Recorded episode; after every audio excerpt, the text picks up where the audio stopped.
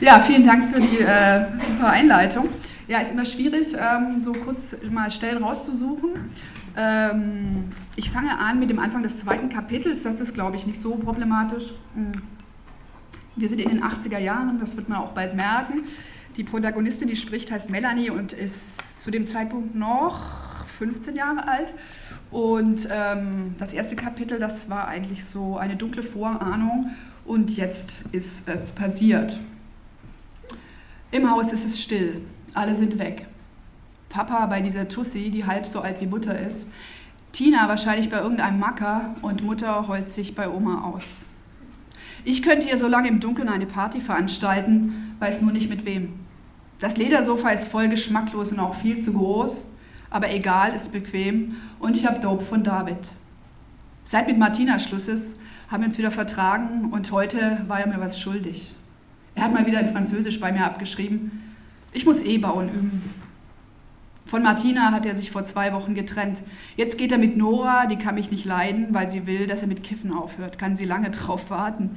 Die Mädchen stehen echt auf David, nur ich werde als Einzige nie mit ihm gehen. Das ist cool. Gestern ist Max von der Realschule in der Pause zu ihm gekommen und wollte Gras für umsonst. Dann erzählt er auch nicht weiter, dass David am Gummi vercheckt, hat er gemeint. Erzähl's doch, ich weiß, wo du da ins Lagerst, habe ich gesagt. Das hat er mir natürlich nicht geglaubt, wusste ich aber echt. Du weißt schon im Wald. David war baff und Max ist ganz still geworden. Es heißt, er versorgt die ganze Realschule mit Haschisch. Dagegen ist David ein kleiner Fisch, bei dem kaufen nur Freunde. Sei froh, dass ich mich nicht mit Mädchen schlage, hat Max gesagt. Sei froh, dass ich nichts davon geklaut habe, habe ich gesagt. Vom Baumhaus aus habe ich ihn beobachtet. Da hat er an einem Ast rumgemacht, stand auf einem Ast und hat was reingestopft. Dann hat er sich in den Baum gesetzt und geraucht. Dabei hat er die Tiere beobachtet, hat aber nicht so gute Sicht wie ich, ist zu tief im Wald drin. Das ist so still hier, das ist cool, fetter Joint. Ich kiff sonst nie allein und klar, im Wohnzimmer sowieso nicht. Ich bin hier eigentlich eh nie. Hier, hier haben immer Mutter und Vater geglotzt. Früher eher öfter als sie. Mama macht ja noch Aerobic und sowas. Aber dann kam er immer später nach Hause. Mutter hat oft mit Oma und Hedi telefoniert. Und wenn Vater kam, war es still. Die guckten ganz stumm in die Glotze. Da wollte man nicht dabei sein. Das will man doch nicht sehen, so ein Krampf. Scheiß Kajal, verschmiert schon wieder. Ich hasse das. Ich heul sonst nie. So ein Wichser. Mein Vater ist ein totaler Wichser. Ein feiger Sack. Man kann nicht einfach so abhauen. Der ist doch erwachsen. Es ist zu still hier wird die Anlage auch mal benutzt. Das ist schon total eingestaubt und das Kassettendeck braucht eh nie jemand. Standing on the beach with the gun in my hand, staring at the sea, staring at the sand. Als ich klein war, habe ich mit meinen Eltern hier mal, habe ich meine Eltern hier mal beim Tanzen erwischt. Hatten sie irgendeine Schnulze von den Beatles laufen und haben sich umarmt, haben sich hin und her gewiegt. Ich bin wieder rausgeschlichen, die haben gar nicht gemerkt, dass ich da war. Und dann haut er einfach ab von einem Tag auf den anderen. I'm alive, I'm dead. Fenster auf, einmal ziehen, rauspusten in die Nacht. Am Ende kommt doch noch jemand, wer weiß, egal. Mutter betrinkt sich sowieso irgendwo. Ich hätte gedacht, dass sie geht, wenn überhaupt. Wenn überhaupt, hätte sie eine Affäre haben können. Was ist denn das für eine Frau? Was für eine Frau steht auf meinen Vater? Don't say what you mean, you might spoil your face. Die Tante muss total öde sein. Mein Vater ist total öde. Kirche und Chor, Fernsehen, Arbeit, Arbeit, Fernsehen, Kirche, Chor. Der hat doch ein leeres Hirn. Die Frau muss ein total leeres Hirn haben. It won't take long to learn the new smile. Und überhaupt, die haben sich doch gar nie gestritten. Meine Eltern haben sich nie angeschrien. Nur ein bisschen gezickt hat Mutter manchmal, nichts Besonderes. Hat hier irgendjemand mitbekommen, was das Problem ist? again and again and again. Das Leder ist weich an meiner Stirn. Bang, bang. Das macht im Kopf nichts. Das Sofa, leeres Hirn. Ich will auch ein leeres Hirn. You're jumping someone else's train. I called you after midnight. Im Sommer kommen The Cure nach Stuttgart. Ich kann es kaum erwarten. Die haben hier im Wohnzimmer keine Bässe, die luschen. We walked around the lake and woke up in the rain. Ist doch Quatsch, alles Quatsch. Steffi sagt immer, ihre Eltern trennen sich. Die streiten sich ständig an. Aber die machen das nie. In 100 Jahren sind die noch zusammen. Und Papa lässt uns hier einfach sitzen. Ich glaube das nicht. Das ist ganz schön süß, das Zeug. Und brennt im Haus, so, Hals, so muss das sein. Das Sofa ist weich, aber zu kalt. Und Flecken sind da drauf nasse Flecken, nasses Gesicht. I kissed you in the water. Der Joint hat mich verlassen, ist einfach abgehauen. Nur noch ein Haufen Asche. Und es ist zu kalt hier. Das scheiß Fenster ist offen. Ich muss das scheiß Fenster zumachen. Aber ich komme da nicht hin. Ich komme nicht mehr zum Fenster. Es ist zu weit weg. Das Sofa hat seine Fänge ausgefahren. Ich komme hier nie mehr raus. Jedenfalls heute nicht mehr. Heute kommt niemand mehr. Fire's outside in the sky, look as perfect as cats. Diese scheußliche orange Decke ist das Einzige, was noch hilft. Ein Zelt, in dem die Luft vertrocknet. Die Musik ist aus. Brauche ich eh nicht. Ist alles hier drin. Bang, bang. Eine ganze Band passt in so ein Hirn rein. Ich bin ein Igel. Wo sind meine Haare? Diese lange Strähne ist zu dünn. Warum habe ich mir die Haare schneiden lassen? But I don't care if you don't, and I don't feel if you don't, and I don't want if you don't, and I won't say it if you won't say it first.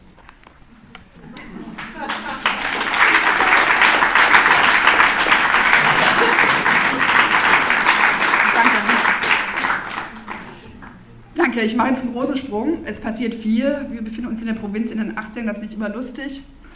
Und ähm, es gibt dann aber irgendwann so ein paar Lichtblicke. Ein Lichtblick ist Chantal, eine Freundin, die aus der DDR rübergekommen ist, ähm, mit der Melanie sich gut versteht. Und dann gibt es noch einen Lichtblick, der heißt Katja, ist aber so ein bisschen zwiespältiger Lichtblick. Um die geht das äh, in der nächsten äh, Abschnitt. Und da muss man wissen, Melanies Schwester heißt Bettina, ist zwei Jahre älter und macht eine Friseurlehre. Und Katja ist die Tochter der Chefin. Und die hat in Stuttgart gelernt, also in der großen Stadt. Ja, die soll jetzt den Salon übernehmen. Naja, und äh, wie Katja aussieht, ja, das verrate ich jetzt noch nicht, das kommt später. Und überhaupt, ja. Katja hält den roten Samt. Ach so, genau. Ähm, Katja hat veranlasst, dass Melanie die Deko machen darf für das Schaufenster. Ähm, genau, und das macht äh, Mel jetzt das zweite Mal. Und es ist vor Weihnachtszeit, ne? müssen wir uns ja langsam drauf einstellen. Katja hält den roten Samt, der heute fehlte, wie Tanja. Ein weiterer Verweis hier, alles intertextuell. Katja hält den roten Samt und Bettina tackert ihn auf dem Boden des Schaufensters fest. Vor mir auf dem Tisch wächst der Berg aus, Ster aus Sternen, nicht Steinen. Das Radio dudelt. Last Christmas I gave you my heart. Was wir bis heute hören müssen. Und ich dachte damals in den 80ern, mal gucken, wie viele Jahre das der Song macht. Und bis heute kein neuer in Sicht. Naja. Eine alte Dame taucht vor dem Fenster auf, dreht sich zu uns und erschrickt, als sie die beiden direkt vor ihrer Nase sieht, mit dem Rücken zu ihr. Ich winke und sie lächelt. Katja schaut mich an, dann hinaus. Die alte Dame ist schon weitergegangen. Die habe ich gar nicht gesehen, danke. So jemand nicht zu grüßen kann ja verheerende Folgen haben. Bettina grinst. Ein ganz schwieriger Fall. Der wird es nicht gefallen. Mir klopft das, Hals, Herz, mir klopft das Herz im Hals. Weihnachtsdeko ist vielleicht das Schwierigste und ich dachte erst, das machen die lieber selber. Aber als Katja vor zwei Wochen gefragt hat, ob ich eine Idee habe, hatte ich natürlich eine. Seit Tagen hatte ich über nichts anderes nachgedacht oder seit Wochen, genau genommen eigentlich seit die Herbstdeko fertig war. Mit der hatte ich keine Probleme, das war ganz einfach der Boden voller bunter Blätter, dann drei Hocker, rechts und links hohe, auf den Eichhörnchen aus schwarzer Pappe saßen, so eine Art Scherenschnitte, beide gleich, aber spiegelverkehrt, sodass sie in die Mitte schauen. Wo auf einem niedrigen Hocker Haselnüsse zu einer Pyramide aufgeschichtet waren. Man braucht ja nicht mehr als eine einzige Idee. Das Problem ist nur, ich kann Weihnachten nicht leiden. Dazu fällt mir nichts ein. Sagte ich auch zu Katja, die hat mich angelächelt und ich war mir nicht sicher, ob sie mich bescheuert oder süß fand und was schlimmer wäre. Dann fuhr sie sich mit der Hand über ihren riesigen dreieckigen Ohrring. Sie hat nur ein Loch im linken Ohr und meinte, schon klar, aber ich wette, dass du dir trotzdem schon was ausgedacht hast. Ich habe sie erzählt und ein Skizz gemalt. Das wird schwierig, hat sie gesagt. Aber ich finde es super, hat meine Skizze in einen großen Umschlag gepackt, als ob sie furchtbar wertvoll wäre und letzten Donnerstag hat sie dann gefragt, was sie einkaufen soll. Der rote Samt war ihre Idee. Ich hätte gedacht, dass das viel zu teuer ist. Jetzt kommt sie auf mich zu. Der Samt heftet fest und glatt am Boden. Die Pappe mit Goldfolie lehnt an der Wand. Dann sind jetzt wohl die Sterne dran. Ich gucke auf den Sternenhaufen vor mir, das sind jetzt über 30 Stück. Hey, alles in Ordnung, sagt Katja. Ich wollte alle Sterne in Silber machen, ein Schaufenster in Silber und Rot. Aber das hat selbst Katja nicht durchbekommen. Viel zu kalt, hat ihr Vater gesagt. Dabei war ja gerade das der Witz, dass das Schaufenster einen kalten Wintertag zeigen sollte.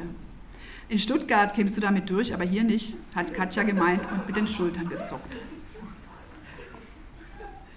Und Goldfolie auf den Einkaufszettel geschrieben, die auf der Rückseite wahlweise rot, blau und grün ist. Weihnachtlich nennt man das. Warm, glänzend, tröstlich.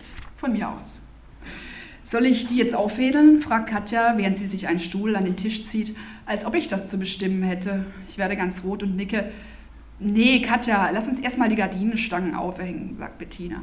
Ich schüttle den Kopf, aber Katja weiß es ja auch. Erst kommen die Nylonfäden mit den Sternen an die Stange, dann ziehen wir sie hoch.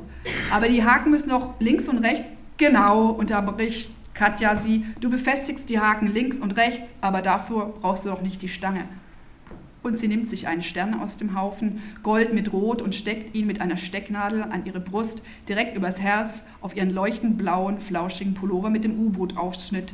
Während Nena im Radio nur geträumt singt, fädelt Katja die Sterne auf die Nylonfäden auf. Bettina steigt auf die große Leiter und hämmert.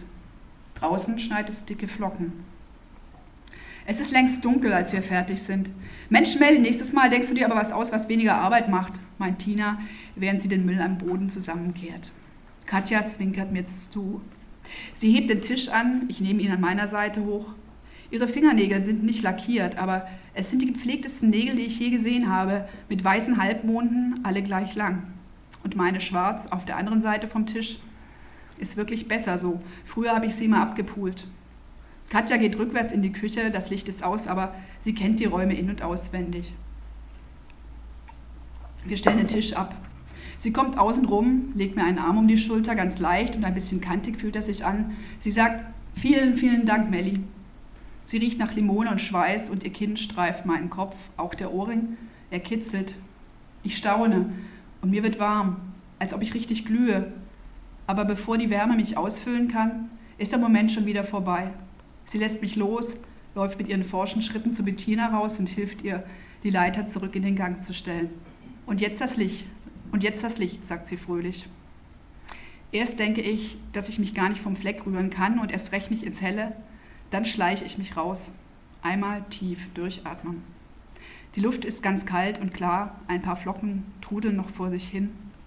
Ich stelle mich vors Schaufenster, das Licht im Salon geht aus, nur die drei Strahler im Schaufenster bescheiden die Sterne, die jetzt richtig glitzern. Katja hat ihre Hand an der rechten Lampe und lächelt. Ich würde gerne ein Foto machen. Ich würde mir gern ein Fotoapparat zu Weihnachten wünschen. Wenn Papa noch da wäre, würde er mir einen schenken. Ich zeige nach links und Katja justiert die Strahler nach. Ich nicke. Auch Bettinas Gesicht taucht auf, am Strahler auf der anderen Seite. Das Licht soll sich nicht auf die Mitte konzentrieren, sondern auf die Buchstaben aus Goldfolie, dem linken Drittel auf dem Samtheften Be a Blinking Star steht da. Die Sterne drehen sich langsamer. Als ich rausgekommen bin, sind sie erst einmal wild durcheinander gewirbelt. Sie bekommen den Luftzug vom Eingang ab. Wow. Silber wäre natürlich cooler gewesen. Aber ohne Scheiß, das sieht richtig geil aus.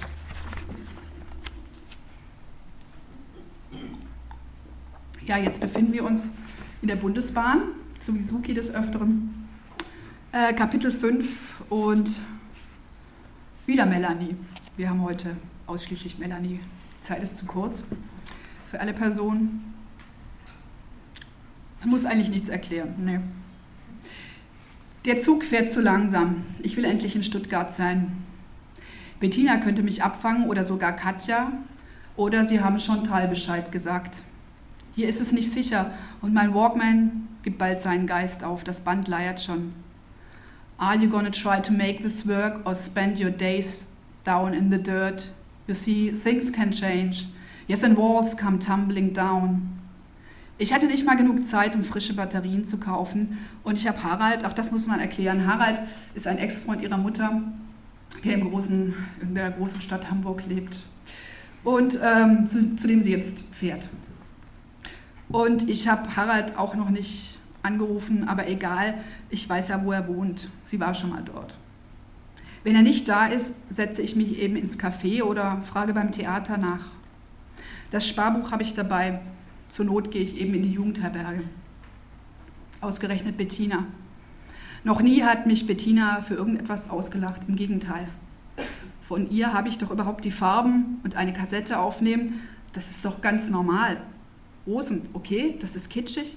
Vielleicht, okay, es ist scheiße kitschig, aber es passte eben irgendwie und es sollte ja auch gar nicht Katja sein, sondern Annie Lennox.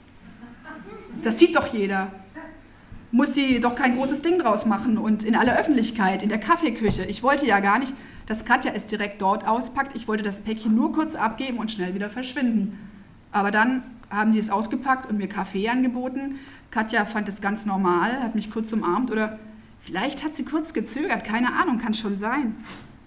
Genau genommen, bei der halben Umarmung dämmerte mir langsam, dass was nicht stimmte, weil sie eben nur halb war. Aber den Vogel hat ausgerechnet Bettina abgeschossen. Nimmt die Kassette vom Tisch und lacht voll laut los, hält sich die Hand vor den Mund und dann hat es Katja gepackt und sie haben gemeinsam einen richtigen Lachanfall bekommen. Da stand ich also da wie der Arsch vom Dienst. Katjas 24. Geburtstag. Klar, was soll die sich mit so einem Gemüse mit mir, wie mir überhaupt abgeben? Was bilde ich mir eigentlich ein? Was bilden die sich eigentlich? Ist ja nicht so, dass ich einen Liebesbrief geschrieben hätte oder sowas. Oh Manny, du bist echt süß, rief meine Schwester, als sie endlich wieder Luft bekam. Am liebsten hätte ich ja eine gescheuert. Aber wir waren ja nicht allein, im Gegenteil. Der Chef streckte auch noch seinen Kopf durch die Tür, um zu fragen, was es zu lachen gäbe. Ich will auch mitlachen, hat er gesagt. Und da habe ich die Kassette geschnappt, sie in meinen Mantel gestoppt, habe ihm freundlich zugenickt und bin ganz langsam zur Tür gegangen.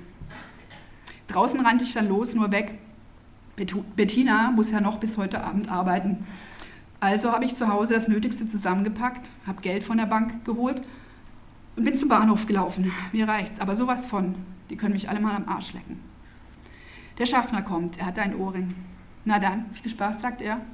Der Zug nach Hamburg fährt auf Gleis 12. Das Treppenhaus ist ganz schön im Arsch, der Putz kommt von den Wänden runter und die steilen Stufen sind total verstaubt. Ist wohl besser, dass Mama nie hier war. Die würde die Krise kriegen. Diese scheiß Spießer. Ich will sie nie mehr sehen. Bei Harald im Fenster war Licht. Ich atme tief durch und klingele. Er macht irgendwie viel zu schnell auf. Ich bin noch gar nicht vorbereitet. Kann ich reinkommen, frage ich. Und jetzt will er sicher gleich eine Erklärung. Mensch, das ist ja eine Überraschung, sagt er, irgendwie gekünstelt. Okay, er weiß Bescheid, auch gut. Ja, klar. Ich bin mit Jan in der Küche. Sein Kumpel Jan habe ich schon letztes Mal kennengelernt. Er ist zehn Jahre jünger als Harald und zehn Jahre älter als ich. Ein richtiger Punker, also nicht mit Iro, aber schwarz angezogen, mit Band-T-Shirts und Nieten. So sieht in Gummerding nur der Plattenhändler aus, der immer mit 16-jährigen Tussen abhängt und ein DJ, der manchmal im Casio auflegt. Jan singt in einer Band und arbeitet in einer Bar. Früher hat er mal mit Harald zusammen gewohnt, hat er erzählt. Ich will auch mal in eine WG wohnen, am besten ab morgen. Jan trinkt Bier und erzählt von seiner Freundin, die sich kaum noch die Schuhe binden kann und davon, was für scheußliche Kindersachen es gibt. Oh Mann, bekommen solche Leute auch noch Kinder, voll spannend. Aber egal, Hauptsache ich muss nicht reden. Er erklärt, dass der Kapitalismus seine wildesten Blüten dort treibt, wo es angeblich nur um Gefühle geht, um die Liebe zum Kind dass die Familie nicht umsonst die Keimzelle der Gesellschaft ist, dass es hier schon losgeht mit der Warengesellschaft. Wow, er hat wohl doch irgendwann mal studiert, Soziologie oder sowas. Und er hat schon mindestens drei Bier getrunken. Der ist echt in seiner Welt. Irgendwann ist es nur noch wie ein Klangteppich, was er da sagt. Ich trinke einfach meinen Tee. Auf Haralds Wohnung stehe ich echt. So eine geile Unordnung. Jan erzählt inzwischen Kneipengeschichten, eine seiner Spezialitäten darf seine Freundin wahrscheinlich die ganze Arbeit machen, während er weiter durch die Kneipen zieht. Selber schuld. Ich werde nie einen Freund haben. Ist doch super. Ich meine, das mit Katja war ja total peinlich, aber dass ich nie einen Mann haben werde, ist doch richtig geil. Ist doch eh nur bescheuert, die Rollenverteilung. Später backt Harald Pfannkuchen. Der Kühlschrank ist total vollgepackt. Ich wette, Mama hat ihn schon angerufen. Oder Bettina. Wahrscheinlich eher Bettina oh Mann, ich will gar nicht was, wissen, was die für einen Scheiß erzählt hat. Und dann hat er alles vorbereitet und jetzt tut er so, als wüsste er von nichts. Süß. Und ich stehe wirklich auf Pfannkuchen. Ist immerhin mehr, als Papa konnte. Papa konnte nicht mal Tee kochen. Deshalb brauchte er auch gleich eine neue Tante. Alleine wäre er gar nicht klargekommen. Als die Tür ins Schloss fällt und Jan draußen ist, schweigen wir. Harald legt mir seinen Tabak hin und wir drehen uns beide eine. Willst du zur Abwechslung mal was erzählen? fragt er, als er mir Feuer gibt. Nee, eigentlich nicht, sag ich. Wir grinsen uns an. Alles klar, sagt er und räumt die Küche auf. Ich mach dir das Sofa. Wie er rausgeht und Decke und Kissen holt, kommen die Tränen. Ich wisch sie schnell weg. Du kennst dich ja schon aus, sagt er, als wir zusammen das Laken festmachen. Musst du morgen früh zur Probe, frage ich. Nee, erst mittags. Morgen Abend ist Aufführung, sagt er. Während ich meine Sachen aus dem Rucksack hole, steht er noch in der Tür und sieht mir zu. Ich überlege, ob ich ihn umarmen soll, aber dann heule ich womöglich wieder. Schlaf gut, sagt, und, sagt er und dreht sich um. Und träum was Schönes, ruft er noch über die Schulter zurück. Dann macht er die Tür zu. Dankeschön.